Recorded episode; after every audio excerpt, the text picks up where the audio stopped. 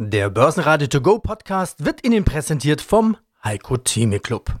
Werden Sie Mitglied im Heiko Theme Club. heiko-theme.de Der Börsenpodcast. Börsenradio Network AG. Das Börsenradio. Marktbericht. Im Studio Sebastian Leben und Andreas Groß. Außerdem hören Sie mit einem weniger optimistischen Szenario die Fondsmanager Dirk Müller und Roman Kurewitsch. Mit einem optimistischeren Szenario Vermögensverwalter Nikolaus Kreuz von Invios.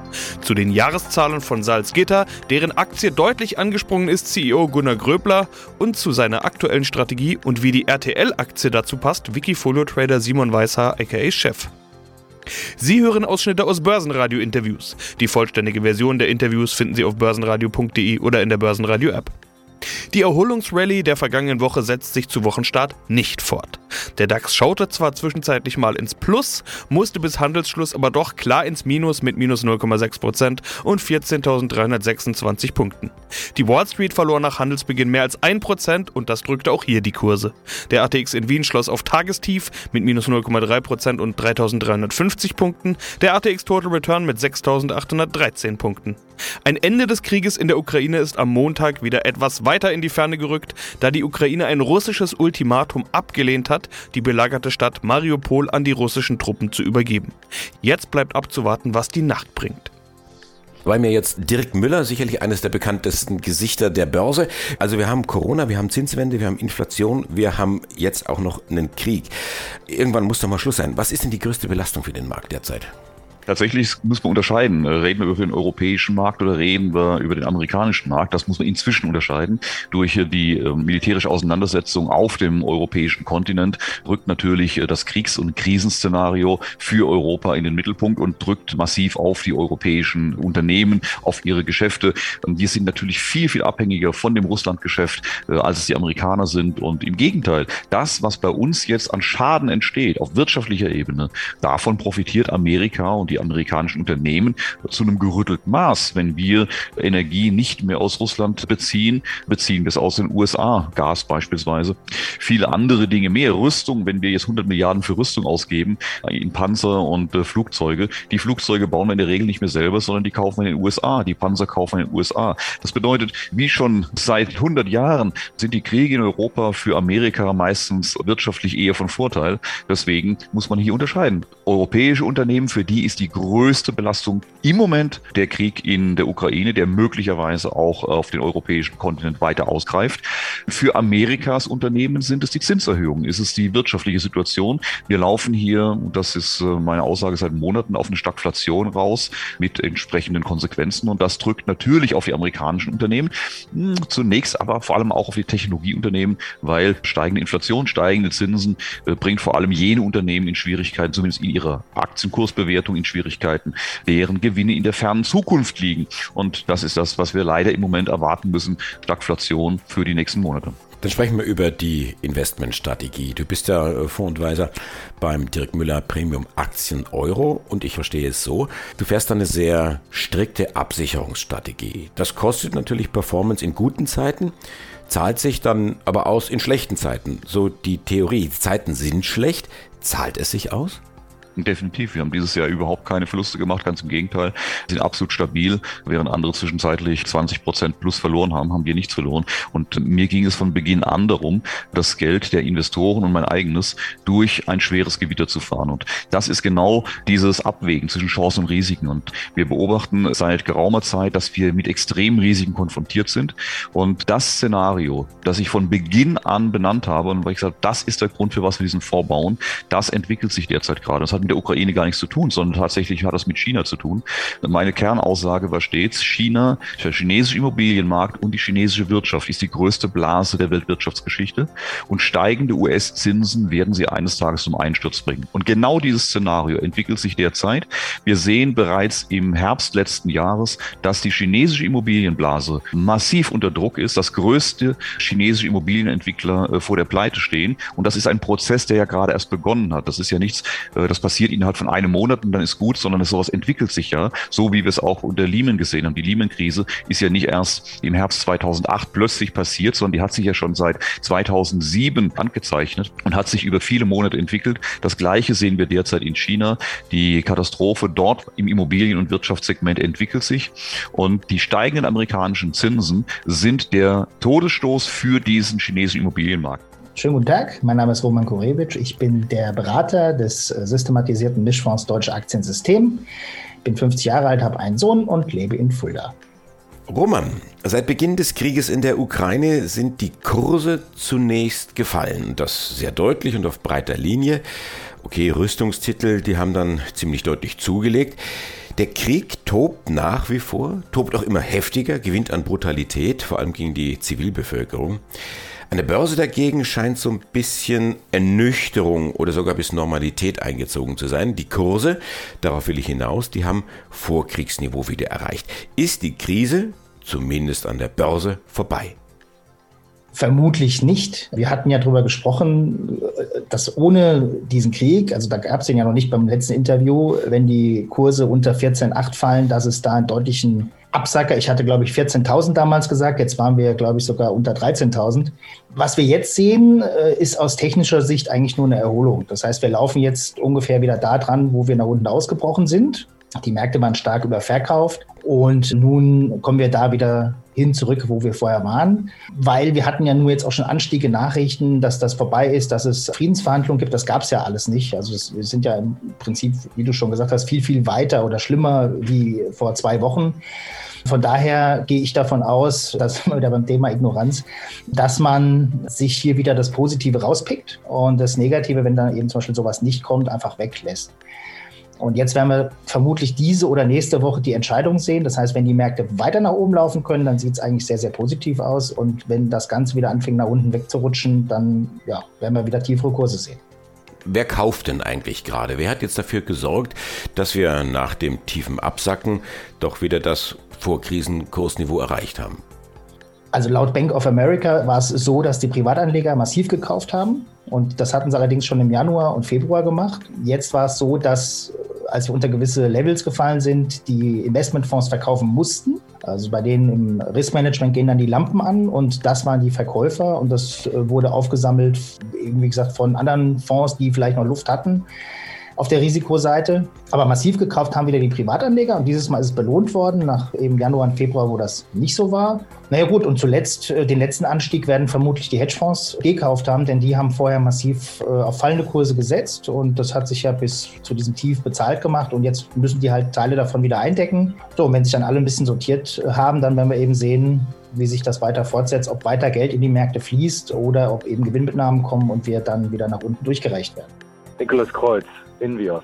Die Börsen sind seit Ausbruch des Kriegs in der Ukraine nervös und volatil. Nach der Frage, ob und wie weit der Markt nach unten durchgereicht wird und die Nerven blank lagen, drängt sich jetzt die Frage auf, ob man vielleicht den Tiefpunkt verpasst hat und der Markt davonlaufen könnte. Also das genaue Gegenteil. Herr Kreuz, Herdentrieb, Angst und Gier, Neurofinance, das sind ja die Dinge, mit denen Sie sich beschäftigen. Sehen wir da gerade Paradebeispiele? Ein phänomenaler Markt, das ist das Paradebeispiel wirklich für Neurofinance. Wir unterliegen nicht nur den Faktoren, wie Sie sie gerade angeführt hatten, dass wir uns in der Herde wohlfühlen. Es ist wirklich dieser, diesmal ist alles anders Effekt oder die Falle, in die man immer wieder reintappt sobald eine erhöhte Volatilität im Markt ist. Und das ist auch dieses Mal der Fall. Ich denke mal, sie gehören zweifellos zu den Top 5 dümmsten Fehlern, die man machen kann, um halt diesen Anlageexperten unter den Untergangspropheten grundsätzlich der Finanzjournalie in dem jetzigen Falle dann auch wirklich ja alles so auch zu sehen und auch zu verstehen und zu denken, es kommt alles dramatischer, als es der Fall ist. Wir können es erst in 10, 20 Jahren auch bewerten, was jetzt mit der Ukraine äh, wirklich geopolitisch passiert. Nichtsdestotrotz sind das jetzt eigentlich gute Möglichkeiten, zu ordentlichen Preisen auch an der Börse dann wieder aktiv zu werden. Vorsichtig, aber behutsam und dann auch entsprechend das Aktienexposure zu erhöhen. Denn wenn es eine Regel gibt an der Börse, ist es doch günstig einkaufen und teuer verkaufen. Ich hatte jetzt in letzter Zeit auch mit Marktteilnehmern geredet, die sich regelrecht aufgeregt haben darüber, dass viele jetzt sagen, der Markt steigt schnell wieder hoch, die Welt sei doch jetzt eine andere, hinterher sei eben nicht vorher. Da war richtige Wut zu hören. Als ich ihnen das kürzlich erzählt habe, haben sie gesagt, ja klar, die sind vermutlich ja auch nicht dabei. Ist es so einfach erklärt? Exakt, genau. Das sind letzten Endes gewisse ähm, Dissonanzen, äh, kognitive Dissonanzen, die wir versuchen uns gut zu reden. Wir kennen das selber aus der Psychologie heraus, wenn wir etwas wie eine Nachkaufdissonanz. Man kauft sich ein Auto und im Nachgang stellt man fest, Mensch, da die Kleinigkeit passt nicht und die Farbe passt dann doch auch nicht. Das sind ganz typische Verhaltensmuster, die wir auch an der Börse feststellen. Man hat Angst, wenn man Aktien hält, dass die Börse fällt. Und man hat Angst, wenn man nicht in Aktien ist, wenn die Börse steigt.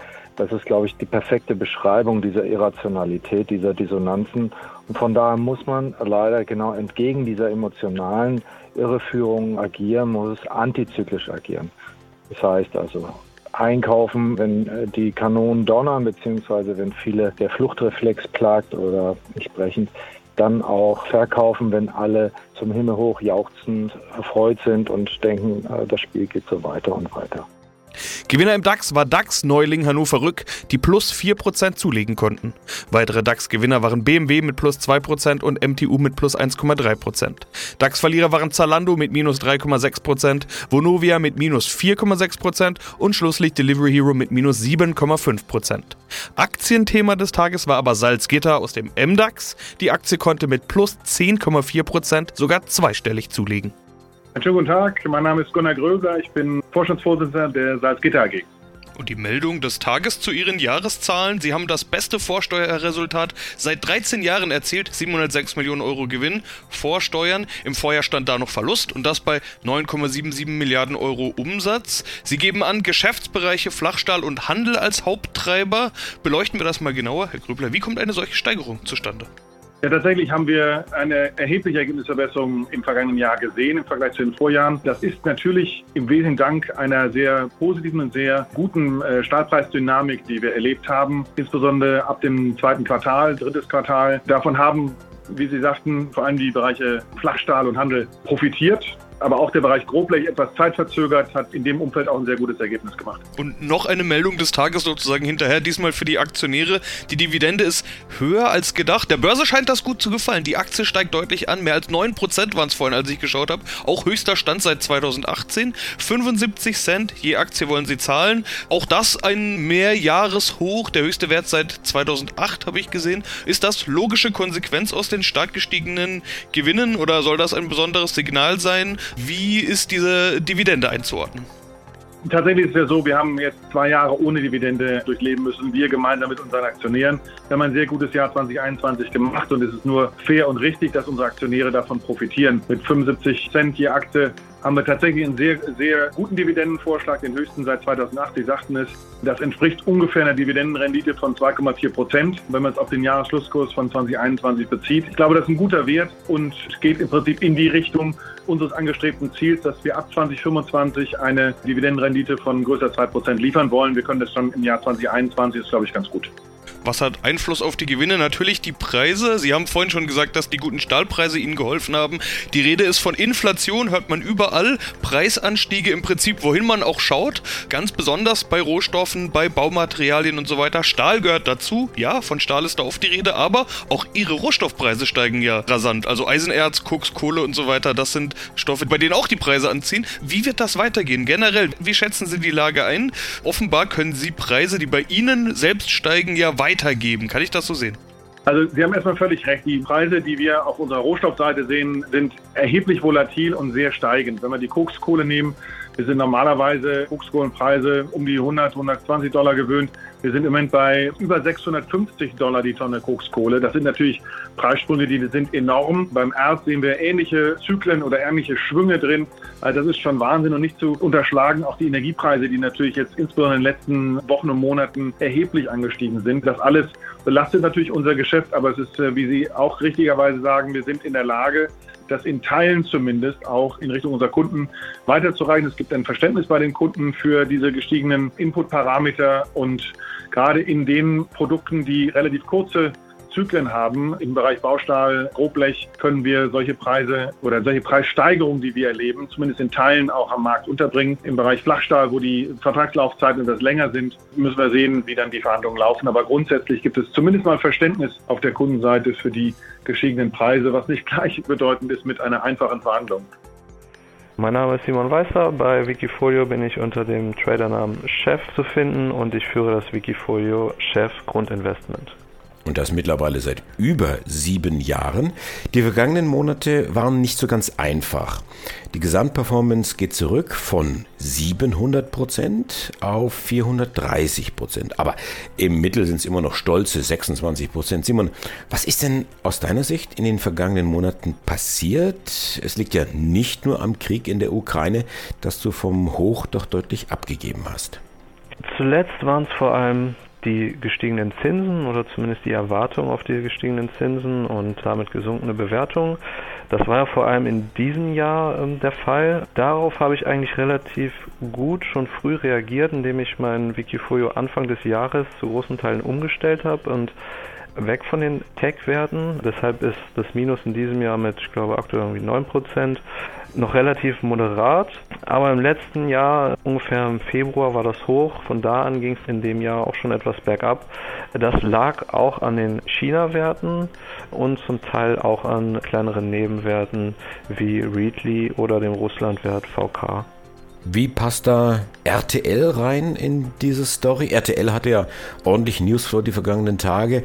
Da hat es ja Zahlen gegeben und man zahlt eine ordentliche Dividende. Was hat das für Auswirkungen dann auf dein Wikifolio gehabt und hast du auch reagiert? Genau, RTL gehört zum Beispiel zu diesen Werten, die ich dann in der Umstellung Anfang des Jahres aufgenommen habe, als ich erwartet habe, dass durch diese Zinserhöhung die höher bewerteten Aktien schwerer haben werden. Deshalb habe ich einige Werte auf Value und Dividendentitel umgestellt und da gefällt mir RTL insgesamt sehr gut, weil sie solide aufgestellt sind, aber auch vor allem, weil die Bilanz mit positivem Netto-Cash gut aufgestellt ist, weil sie mit dem Streaming-Angebot deutlich wachsen und hier in einigen Jahren auch eine gute Rolle spielen sollten. Die Gewinne sind gut, sind solide, man wächst im Umsatz immer noch konstant. Ähm, von daher bin ich davon ausgegangen, dass RTL diesen Zinsaspekt ganz gut widerstehen kann. Wie ist das mit der Dividende? Ich habe da einen nahezu unglaublichen Wert gelesen von 10%. Ist das richtig? Genau, also 5 Euro je Aktie sollen ausgeschüttet werden. Bei einem aktuellen Kurs von ungefähr 50 Euro sind das eben 10 Prozent. Das liegt ein bisschen daran, dass sie halt einen sehr hohen Gewinn von über 8 Euro je Aktie im letzten Jahr gemacht haben. Auch weil sie Unternehmen Beteiligung äh, verkauft haben. Aber auch Analysten gehen davon aus, dass es in den nächsten Jahren nicht deutlich weniger als 5 Euro werden sollten, weil eben auch der reguläre Gewinn in diesem Bereich ist und RTL den größten Teil des Gewinns ausschüttet. Börsenradio Network AG Marktbericht Der Börsenradio To Go Podcast wurde Ihnen präsentiert vom Heiko Theme Club. Werden Sie Mitglied im Heiko Theme Club. heiko-theme.de